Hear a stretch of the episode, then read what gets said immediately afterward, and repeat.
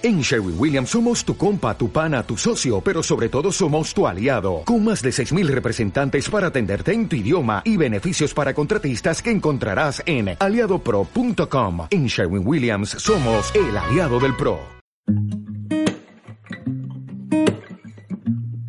Destino La Vera presenta Senderos de la Vera.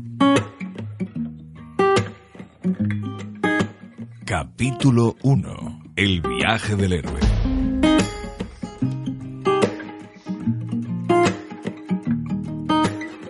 En esta edición de Palabras que Cuentan vamos a ocuparnos de la última novela de una de las voces literarias más reconocibles del panorama actual.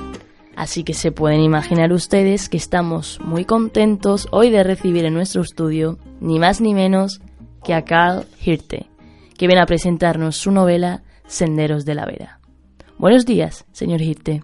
Buenos días, eh, Paula, es un placer estar aquí contigo. Llevamos ya un ratito charlando fuera de antena y tengo que reconocer que me ha sorprendido mucho cómo habla usted español. ¿Dónde lo aprendió? Bueno, es algo que eh, es ciertamente poco conocido, pero he pasado algunos veranos en España y mi abuelo era extremeño y de hecho mi eh, segundo apellido es eh, Pastor. Em, por lo que además me llamo Pastor Pastor, porque mi apellido alemán también significa eso mismo, Hirte significa pastor. Qué curioso. Las raíces siempre están presentes en nuestra vida y siempre nos terminan llamando. Su última novela, Senderos de la Vera, es una vuelta a los orígenes. Eh, así es. De, hecho, la palabra Vera se escribe con mayúscula en el título del libro porque la Vera, eh, a la que me refiero, es la comarca de la Vera, es la provincia de Cáceres, que es mm, donde se desarrolla esta novela, que por cierto en alemán lleva otro título, lógicamente porque no se entendería bien si fuera así. ¿Y cuál era el título original? Die Reise des Helden, el viaje del héroe, que ya sabes que en literatura se dice que es el, mito universal. Se dice que todas las novelas en realidad cuentan la misma historia, el, periplo de, un héroe, de un protagonista en busca de su propio destino. los eh, editores en España pensaron que estaba bien que el título hablase de los escenarios en los que se desarrolla la historia, y a mí me pareció que era, eh, que era una gran idea. Y tengo que confesar que me gusta mucho, mucho más el título en español, Senderos de la Vera. Es el título de la última novela de Carl Hirte, que cuenta ese viaje del héroe, que en este caso es una historia de amor y de huida en la comarca de la Vera, en una de sus épocas de esplendor, a mediados del siglo XIX. ¿De qué huye Miguel Silva, el protagonista de la historia? Miguel se le culpa de un crimen que no ha cometido. Las, em, las envidias eh, juegan siempre el mismo papel en, todos los momentos de la historia, de la historia con mayúscula, en, todos los lugares, en todas las civilizaciones. Y en el pueblo de, eh, del norte en el que vive eh, Miguel, no le perdonan que, que le haya ido bien, que haya tenido éxito. Así que eh, le inculpan y cuando eh, comprueba que no puede defenderse de todas las mentiras, decide huir rumbo al sur.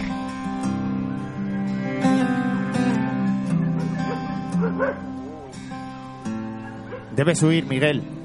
No puedes seguir aquí escondido. Te encontrarán y te ajusticiarán. Pero yo no he hecho nada, y lo sabéis. ¿Por qué tiene que huir un inocente?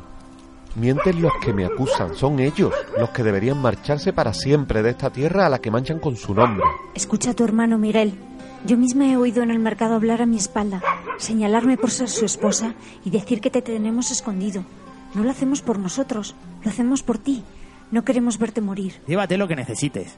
Toma, estos son nuestros ahorros. Son unas pocas monedas, pero te servirán hasta que consigas instalarte. Y estas son las señas de mi tía Eulalia. Vive en Calera de León cerca de Fuente de Cantos. Entrégale esta carta y ella te acogerá. Pero huye, por el amor de Dios, vete de este pueblo cuanto antes. Pero no lo entendéis. Hoy es contra mí, mañana será contra vosotros o contra vuestros hijos, contra cualquiera que prospere. Se inventarán algo, lo que sea, como han hecho conmigo. ¿Por qué tenemos que aceptar ese chantaje? Por tu vida, Miguel. Vale mucho más que la dignidad y que defender la verdad. Para mí no. De acuerdo. Si no quieres entenderlo, Hazlo entonces por tus sobrinos. Que no lo señalen en la escuela como los sobrinos de un asesino. No, no he matado a nadie y vosotros lo sabéis y sabéis perfectamente quién ha sido. Pero ni tú ni nosotros podemos demostrarlo. Y la envidia juega en tu contra. Huye, hermano, hasta que las aguas se calmen. Habrán ganado, pero no quiero buscaros problemas a vosotros. Me iré y volveré, aunque solo sea para sacaros de este lugar lleno de escoria, de hombres sin honor. Cuídate. Guárdate la espalda, hermano.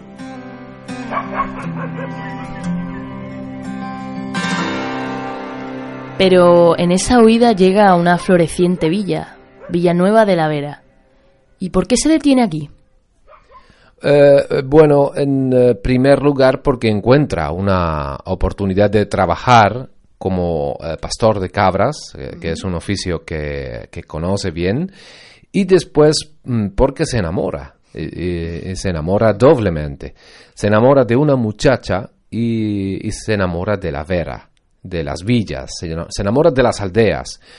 Y sobre todo se enamora del, entorno eh, natural, de, em, esa eh, comunión, que, eh, que se dice comunión, que, existe eh, en esta zona entre una cosa y entre la otra, entre la naturaleza y la vida en los pueblos, que em, yo creo que es algo que, que sigue intacto ahora, en la actualidad, en el siglo XXI.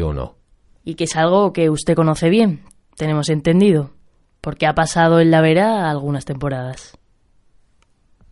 Sí, Paula, como te decía antes, em, mi familia tiene eh, raíces en la provincia de Cáceres y, mm, y algunas veces pienso que, que escribir esta novela, que escribir Senderos de la Vera, ha sido una excusa para, eh, para volver, para dejar que mi mente estuviera aquí muchas horas mientras la escribía en mi casa en Stuttgart, eh, pero también para venir físicamente, para, para conocer esas cosas que solo conocía de, de, de oídas y que me interesaban mucho para documentarme para esta novela. Creo que, entre otras cosas, ha querido conocer y ha conocido la dureza del trabajo de pastor, y que ha dormido un par de noches en el monte. Eh, yo creo que es una de las cosas mm, que, más hermosas que tiene el oficio de, de escritor, ¿no te parece? Eh, vivir emociones eh, que luego se trata de, de trasladar a los lectores. Y sí, he tenido la oportunidad de conocer y de compartir algún tiempo mm, con el único pastor de cabras que creo que queda ya en, en Villanueva de la Vera.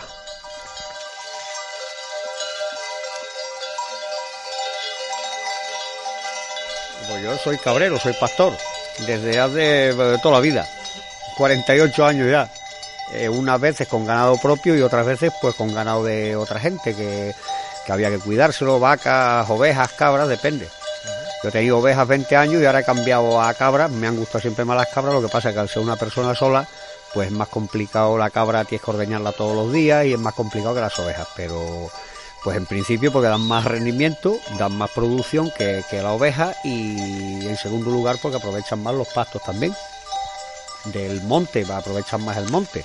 Eh, la vegetación que tenemos aquí es más fácil el, el pastorear cabras que no pastorear ovejas. La oveja es más de dehesa, zona de dehesa y estamos aquí en sierra, pues tienes que tener cabras. Cabra verata, que es la cabra autóctona de aquí de, de la vera y ya está. Pues el día a día te levantas por la mañana antes de ser de día, vas a la majada y empiezas a ordeñar los animales que tienes que ordeñar, eh, si tienes cabritos pequeños a amamantarlos, eh, luego durante vienes a la lechera a traer la leche y luego ya te vas otra vez a la finca para, para echarlas de comer el pienso y luego de pastoreo todo el día por ahí en el campo con ellas, hasta por la tarde que vuelven otra vez a la majada y volvemos a repetir la misma, misma cosa. Entre ordeños y para que pagar 12, 14 horas de trabajo diaria.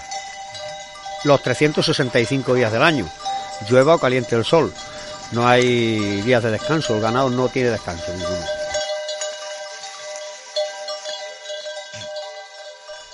Cuando se conoce una profesión tan sacrificada, pero tan hermosa, realmente se, se piensa en que podemos estar equivocados eh, con el estilo de vida que llevamos la mayoría. Eh, yo, incluso tú, Paula, de, de prisas y de comodidades. y que ese, ese encuentro tan intenso con la naturaleza es algo que merece realmente la pena. ¿Vamos a ver a Cargilte reconvertido en pastor de cabras veratas? bueno, no, eh, no, no, me importaría, pero eh, aunque creo que ya me coge un, un, poco mayor para eso. Pero creo que también hay una parte de responsabilidad en lo que hacen estos hombres, eh, por mantener una tradición, un, por mantener una cultura y por conservar la naturaleza. Su trabajo le da sentido a que sigan existiendo estos um, parajes que son auténticos regalos y, a que se preserve el valor de lo auténtico.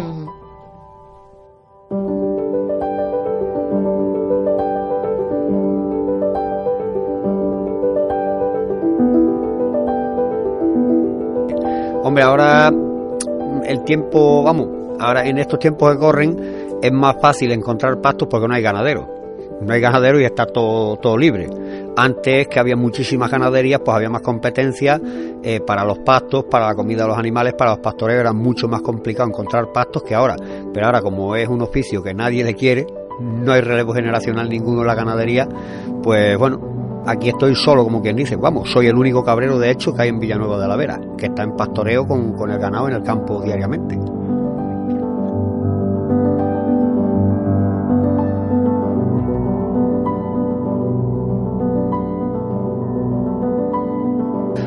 Los animales pues también han cambiado, también han cambiado las razas de animales porque hay animales más productivos, eh, que tienen la producción más alta de leche y de, todo, pero también tú te tienes que adaptar y tener los animales que se adaptan al terreno donde tú estás. Yo estoy en sierra y yo la cabra que tengo es verata porque es la cabra que se adapta ahí, que aprovecha la comida que hay en el campo y yo tengo un gasto bastante inferior a las personas que tienen eh, los animales en estabulado. Pues estabulado es todo, eh, hay que echar de comer desde por la mañana hasta que hasta por la noche.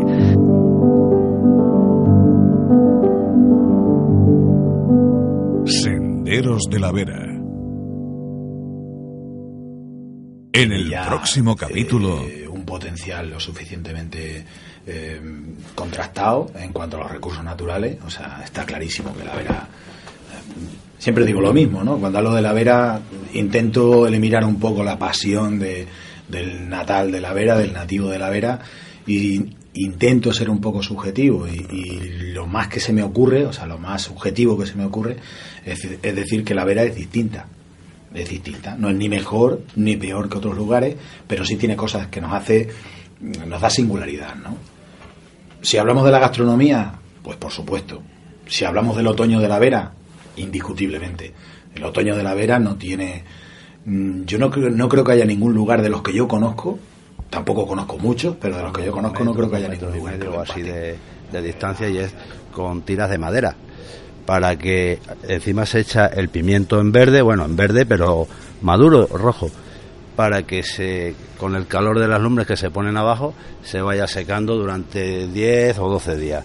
La leña suele ser también de encina o de roble.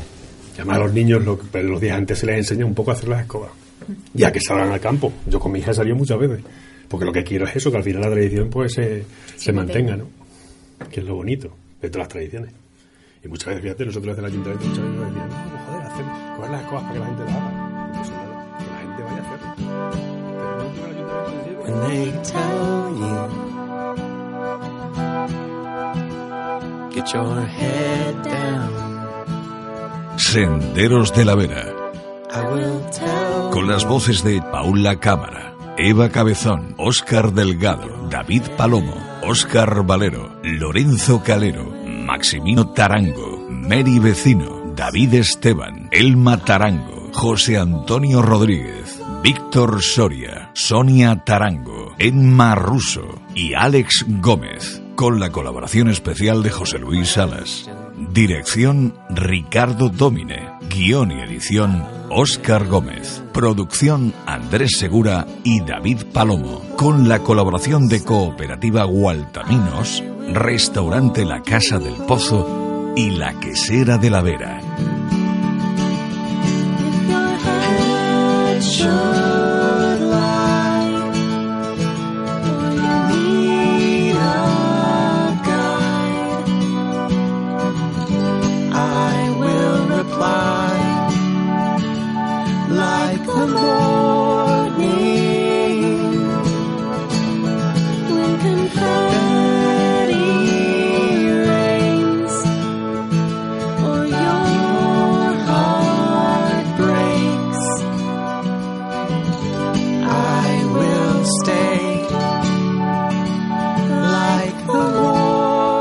Senderos de la Vera es una producción de Podcast to You para radioviajera.com.